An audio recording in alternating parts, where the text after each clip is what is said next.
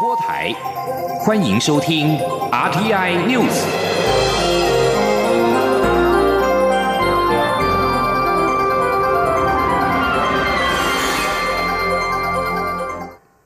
各位好，我是主播王玉伟，欢迎收听这节央广主播台提供给您的 RTI News 新闻。首先带您关注香港，香港反送中情势不断升高。美国国家安全顾问波顿警告中国，在回应香港支持民主的抗议活动时，切勿制造新的天安门事件。香港争取民主的抗议行动已经达达到十周，外界越来越担心北京考虑直接介入这场危机。美国总统川普十五号表示，中国国家主席习近平如果会见香港支持民主运动人士，可能会使得抗议活动有个美好结局。他非常关切中国暴力镇压香港的风险，将很快与习近平对此进行谈话。对于美方的相关说辞，中国外交部则表示，中国必须自己解决香港议题，不需要其他建议。中国驻外单位近日也升高发言的姿态。中国驻德国大使吴肯十五号表示，中国军队在领土内移动很正常。如果香港局势失控，中央政府将会接手。而在香港最新的集会游行讯息方面，香港大专学界今天晚间八点将在中环遮打花园举办集会，争取国际支持反送中行动，已经获得警方发出不反对通知书。另外，还有网友发起今天进行银行挤兑，以中资银行为目标，务求向香港金融体系施加压力。本周末八月十八号也有多场的集会游行。香港首富李嘉诚今天以一个香港市民的身份，在多家报章刊登广告，呼吁停止暴力。他表示：“黄台之瓜何堪再摘？”这段话出自唐朝李贤的诗句。李贤是武则天的二儿子，在武则天毒杀长子李弘之后被立为太子，但最终也被武则天逼得自杀。他以黄台之瓜比喻唐代宗室，借此劝告武则天不要再对自己的子女赶尽杀绝。香港商业电台报道，李嘉诚在二零一六年回应旺角骚乱时，曾经引用同样的诗句，但是拒绝回应谁是损害香港的摘瓜人。据将焦点转回到国内政坛，针对明年总统大选，台北市长柯文哲在今天播出的广播专访当中，透露红海集团创办人郭台铭以及国民党立委王金平都找他当副手。郭台铭甚至表示可以副总统兼行政院长，但是他都予以婉拒。柯文哲并指出，阻挡其实不利于竞选总统，因为会失去合纵连横的空间。他筹组台湾民众党是为了前进国会。前听记者欧阳梦平的采访报道。台北市长柯文哲筹组台湾民众党，他在十六号上午播出的广播专访中，被问到组党是为了选总统还是前进国会，柯文哲表示是为了前进国会。他并指出，组党其实不利于竞选总统，会失去合纵连横的空间。法国总统马克宏就是先选总统才组党。柯文哲也表示，自己从头到尾就不是很想选总统，因为他认为还是要讲政治诚信，不能连任一年后就跑。跑掉。关于他与郭台铭、王金平的关系，柯文哲坦言自己与郭台铭比较和。他说自己是狮子，郭台铭是老虎，两人各吼个两声就成交。他并透露自己曾经劝进郭台铭，郭台铭则希望他当副手，甚至兼任行政院长，也提到自己只做一任，但他都婉拒。柯文哲说：“他希望郭科配，但是我说我说不用了，反正他。”没有，我跟他我不，但是讲一两次，他就知道我们在想什么。我们我说哦，我们这种生死看这么多的，难道还还在还在什么名利什么？他他他还想说啊，那是不是要不有没有什么副总统兼行政院长？我说不用不用不用不用都不用不用不用不要想那么多。他有这样提是不是？可能可能之前连战有这样过，不要他还会说会有会有宪法的问题，是不是要做做一任呢？以后再再再哈，我只要做一任就有。我说不用不用不用不用不用。至于王金平是否也希望他当副手？柯文哲说，王金平没有直接问，但说了很多，意思就是那样。他也拒绝，表示自己没有想要什么。柯文哲在专访播出后接受媒体访问时，进一步说明，政治最理想的还是理念的结合。他不喜欢以前的分赃式政治。他指出，因为大家对台湾现阶段或短期的未来有危机感，要去思考怎么处理，彼此基于这个理念合作会比较好。另外，柯文哲也在广播专访中分析，如果明年总统大选是蓝绿一对一，他怎么算都是蔡英文总统会赢，因为恐惧的威力会比仇恨大，亡国感会胜过发大财。如果加入第三位参选人。柯文哲在随后的访问中则表示，以目前的数据看来，将会三分天下，没有哪边绝对会赢。他希望三方能够良性竞争，让台湾往好的方向前进。中央广播电台记者欧阳梦平在台北采访报道。距离明年大选剩下不到半年，蔡英文总统力拼连任，府院党近来积极透过网络社群强打政绩牌。蔡总统也亲自下达动员令，要求地方组织后援会做蔡英文的分身，宣传执政成绩。蔡英文总统竞选连任办公室发言人阮昭雄表示，蔡总统竞选办公室已经着手规划启动复合式的文宣战，将结合社群媒体及新闻活动等多元方式，让民众了解执政的成果。前天记者刘玉秋的采访报道。二零二零大选将至，寻求连任的蔡英文总统，目前虽然仍以国政为优先，但包括竞选团队、总部与地方组织后援会等也陆续布建中。民进党中央与蔡总统竞选办公室也已整合，继近二十位组织系统党工进驻进办后，党中央也开始支援蔡总统的非公务行程，全力备战二零二零。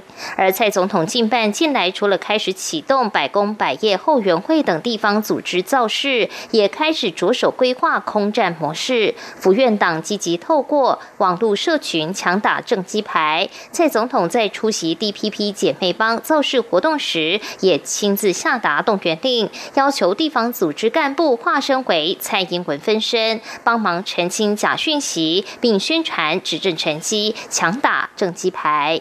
蔡英文竞选连任办公室发言人阮昭雄受访时表示，近办已规划启动文宣战，将用新闻活动及配合组织面的行程，以多元化、生活化的方式说明政策，相信民众会更有感。会用新闻活动的方式来做一些呈现，啊，当然组织面，但也会做一些组织上的配合，像哎组织面啊，当然这个部分，因为你要有一些阐述，比如说你把这三年多的政绩把它。给文宣化哦，或者是其他的方式啊，或做新闻活动，现在都还还在构思中啊。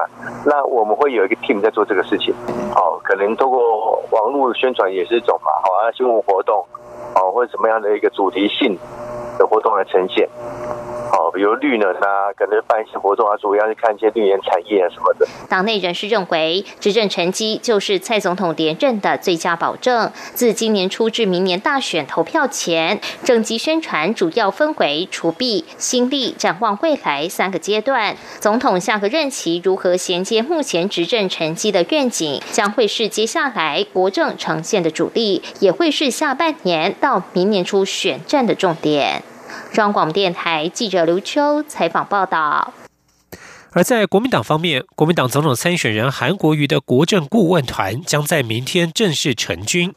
对于韩国瑜近来负面消息不断，国民党团干部认为，顾问团成立之后，能够将选战的主轴拉回到国政讨论，而非聚焦在韩国瑜的私人问题，有助于提升韩国瑜的民调。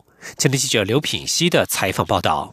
国民党总统参选人韩国瑜的国政顾问团将于十七号正式成军。韩阵营十七号下午五点将在台北市长官邸举行记者会，公布国政顾问团各组召集人与成员，至少二十组，超过百位。其中，行政院前正副院长张善政与杜子君分别担任顾问团的正副总召。各议题小组也网罗前政务官与知名学者，包括曾任财政部次长与经管会主委的国民党团总召曾明宗、台经院前院长林建甫、台大国法所副教授杜振华、淡江大学两岸研究中心主任张五月与国民党智库副执行长林祖嘉等人。国民党中常委李德维十六号受访时表示，过去国民党执政常被批评与民众有距离。他希望韩国瑜的国政顾问团除了具备专业能力，也要真正从庶民的角度出发，并在民众最关心的经济与两岸议题上多加发挥。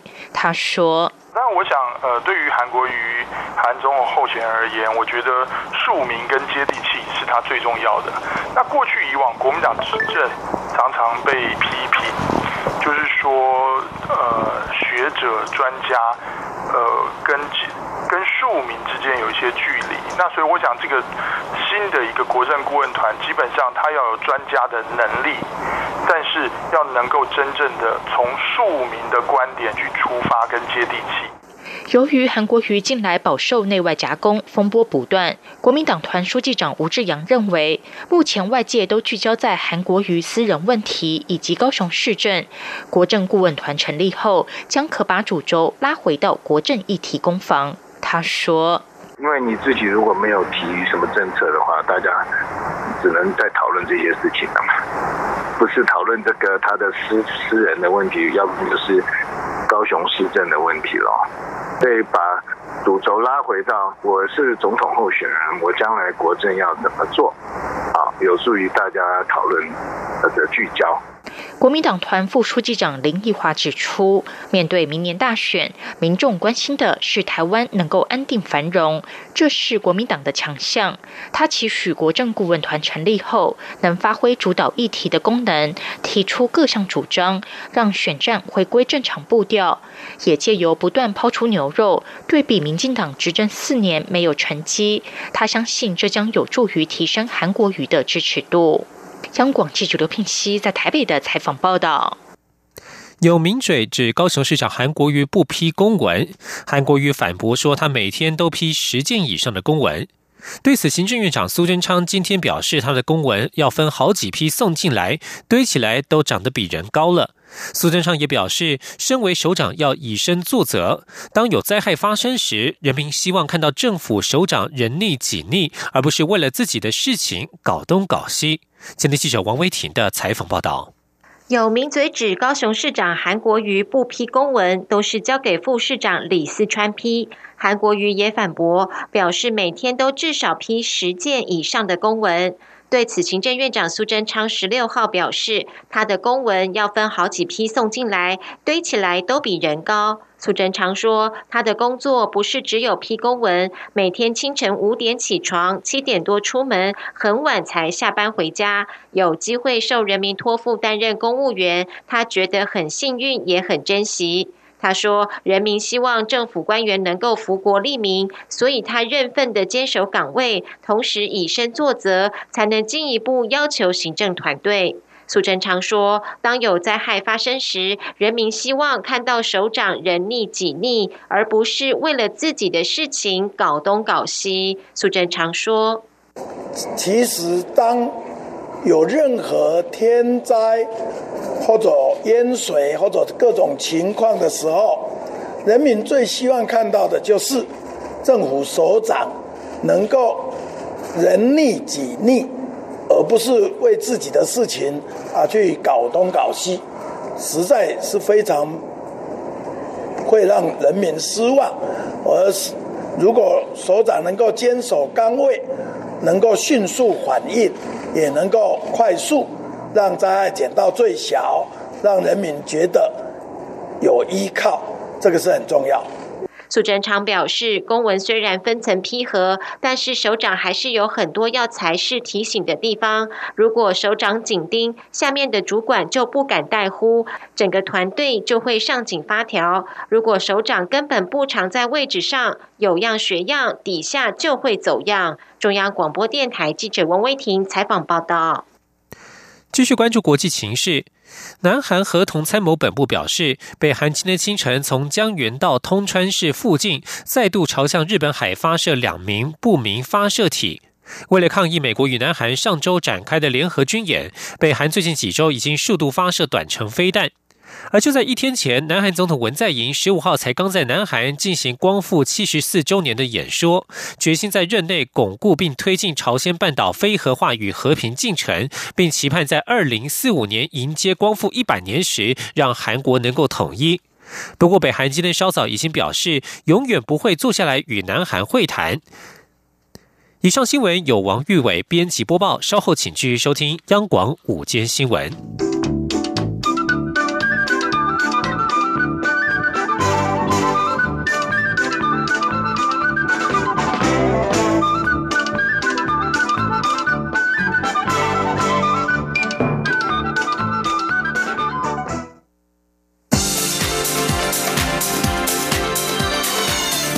是中央广播电台台湾之音，欢迎继续收听新闻。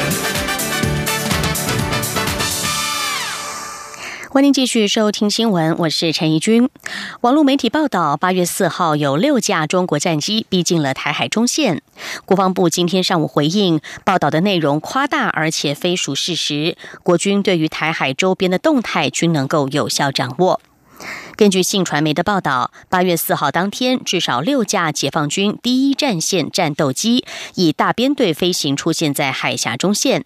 上一次解放军机有如此激进的动作，是发生在前总统李登辉发表两国论时。国防部今天以新闻稿回应，指报道内容夸大，而且非属事实。国防部强调，国军对于台海周边的海空域军事动态都能够充分掌握，目前状况正常，没有异常，请国人放心。今年度太平洋岛国论坛在友邦图瓦卢举行，外交部长吴钊燮率团出席。因应这次会议以气候变迁及永续发展作为主轴，并且寻求外界的协助，我方已经表达愿意贡献所长、提供发展经验等立场。此外，我国政府在去年的论坛举办期间，宣布设立总额两百万美元的台湾中华民国太平洋岛国论坛国家特别医疗基金。吴钊燮也在今年的会议上说明这项基金设立之后的相关成果。我国从一九九三年开始以台湾中华民国的名称以及发展伙伴的身份参与太平洋岛国论坛的相关活动，不过却是从去年开始才更为积极投入资源。根据了解，一方面是因应中国崛起之后将势力延伸到太平洋区域，另一方面则是呼应美国所提出的印太倡议。我政府开始积极投入的作为，引来了中方的注意。去年在友邦诺鲁举办的太平洋岛国论坛，就发生中国代表团退席抗议事件。据指出，今年论坛的中方出席人员团长是中国前驻萨摩亚大使王雪峰，他以中国太平洋岛国论坛对话会特使的身份出席，还有中国驻斐济大使钱波等人与会，而截至目前为止，尚未发生问题以及争议。行政院在十五号通过了一百零九年度的中央政府总预算案，岁入岁出没有差短，这是二十二年来首度达到平衡。行政院长苏贞昌今天表示，蔡英文总统重视财政纪律，经过努力之后，二十二年来首度的达到平衡，这非常不简单。苏奎表示，政府这几年努力健全财政，去年年度的剩余有新台币一千多亿。上一次收支平衡的年代是在两千零六、两千零七和两千零八年初，也就是在上一次民进党执政时。他表示，在蔡总统的坚持之下，政府努力不让明年预算是赤字的预算，各部会将努力施政，福国利民。而行政院在今天也举办了亲子日的活动，行政院长苏贞昌一家三代同堂出席活动。苏贞昌亲切的与在场的小朋友互动、打招呼，展现阿公本色。为了鼓励公务员增产报国，亲子日活动也特别对育有两岁以下孩童的家长发给生育奖励金红包，感谢他们的努力和付出。记者杨仁祥、王维婷的报道。行政院十六号举办亲子日活动，共有两百多人参加。今年的亲子日活动，请来魔术师表演，还有香喷喷的电火球造型鸡蛋糕，以及冰凉的珍珠奶茶，有吃有玩，让参加的孩子们惊喜不已，气氛非常欢乐热闹。行政院长苏贞昌和夫人詹秀玲、女儿苏巧慧以及两名孙女也一起参加亲子日活动。带小孩一把照的苏贞昌进场时，和在场的小朋友击掌握手打招呼，瞬间从院长变回阿公，展现亲切的一面。嗨，今天来这里高兴不高兴？高兴！来看爸爸妈妈或者爷爷奶奶上班的地方，高兴不高兴？高兴！那有没有闻到有点心的香味？等一下有鸡蛋糕好不好？那小朋友还有红包好不好？哇！苏贞昌说，上次当行政院长时带女儿参加亲子日，这次是带女儿的女儿来参加亲子日活动。小孙女进到行政院也充满好奇。苏贞昌说，政院公务员为国服务非常辛苦，有时候没有办法带小孩出去玩，他也特别向小朋友道歉。或者有些时候跟你答应要带你去玩、看电影、吃东西，却临时因为有问事情要处理，没有真的做到，也请大家原谅，都是因为我不好，都是因为我让他们临时要处理。也可以看到你的爸爸妈妈、爷爷奶奶是这么重要，所以也请原谅。请多多支持，好不好？好。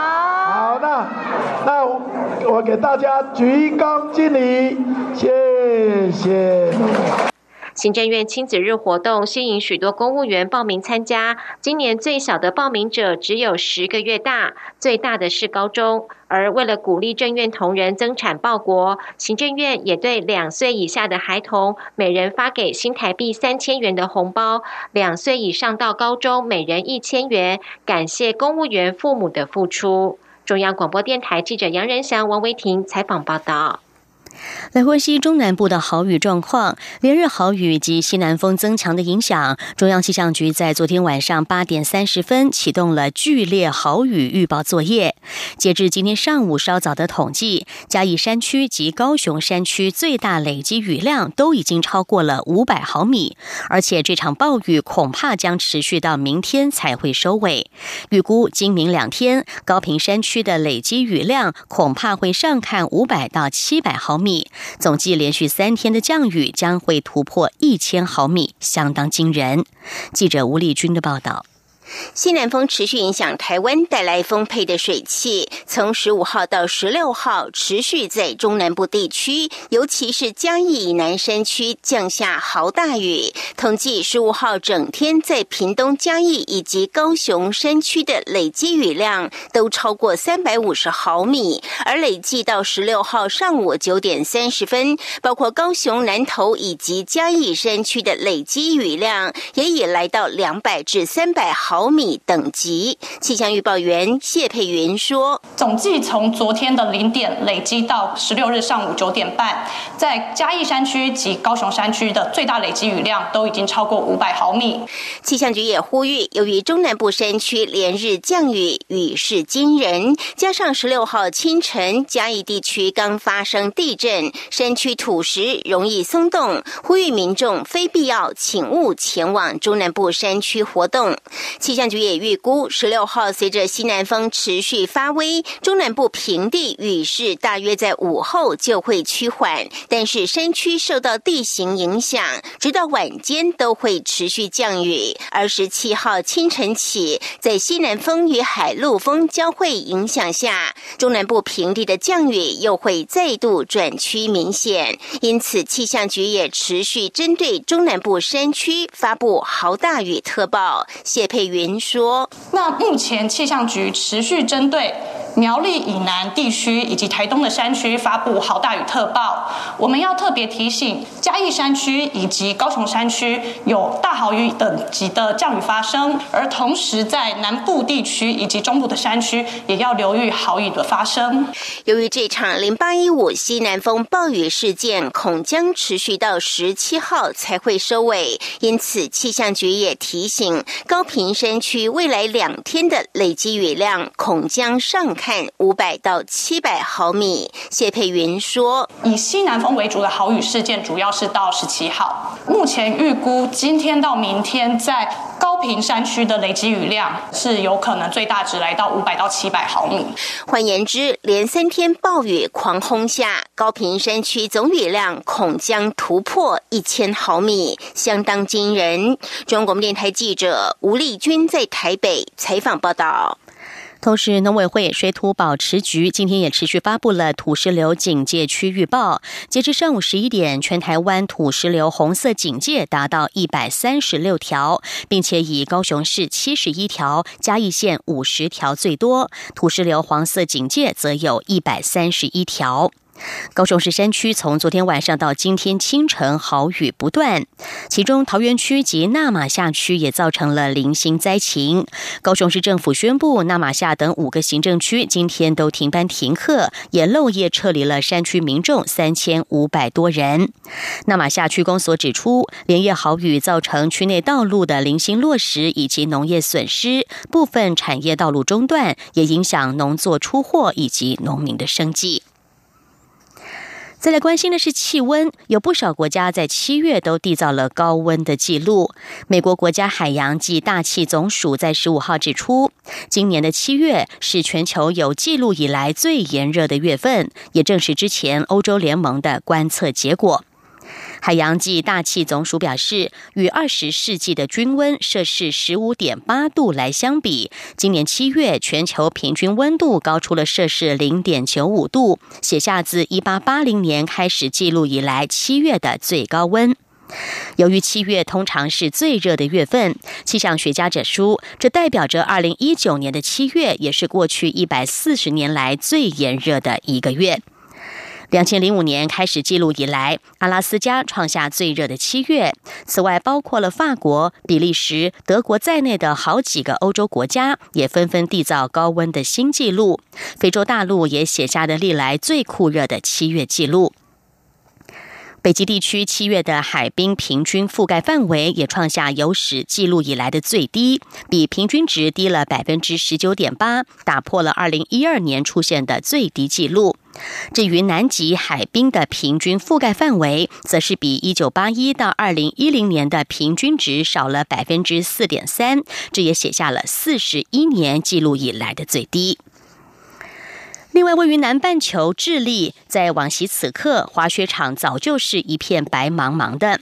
但是，如今气候变迁和污染也导致安第斯山的中部雪量越来越少。现在，滑雪场还需要仰赖人造雪来度日。